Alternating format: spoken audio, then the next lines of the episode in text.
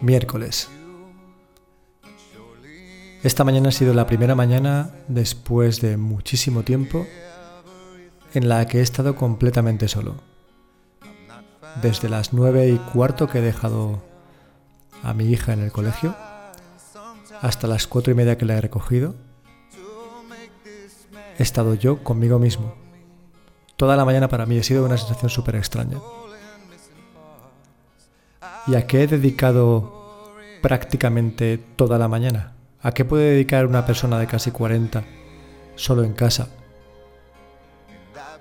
Con las tareas hechas. Eh, lavar, tender, fregar, quitar el polvo. Una vez que eso está acabado, que se, se finiquita bastante rápido, ¿a qué he podido dedicar el tiempo?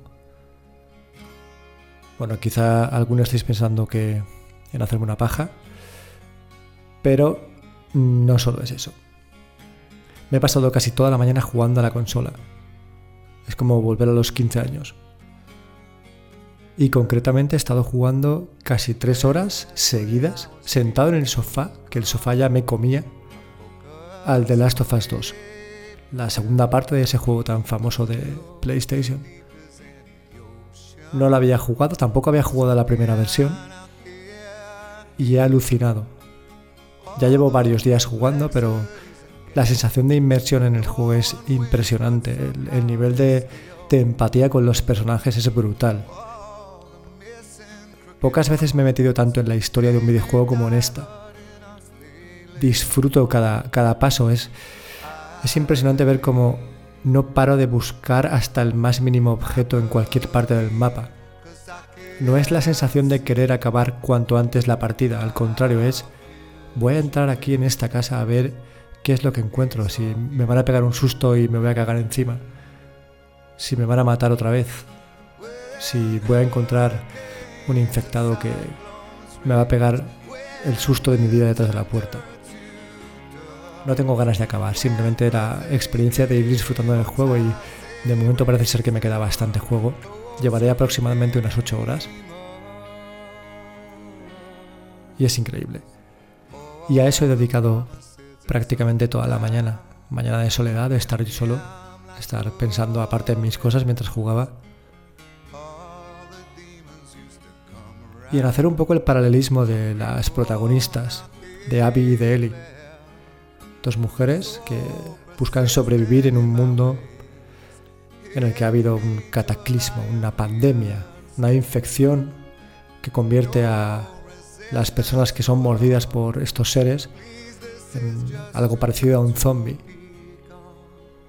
Esos zombies que ahora están en las UCIs o que están ingresados en hospitales durante semanas.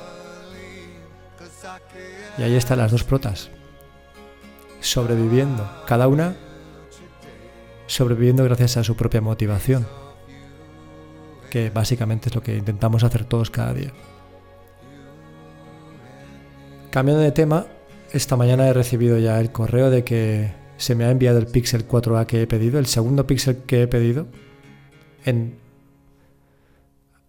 antes de, de que reciba el ingreso por haber devuelto el anterior. Es estúpido, pero ya os he contado un poco las razones por las que lo he hecho.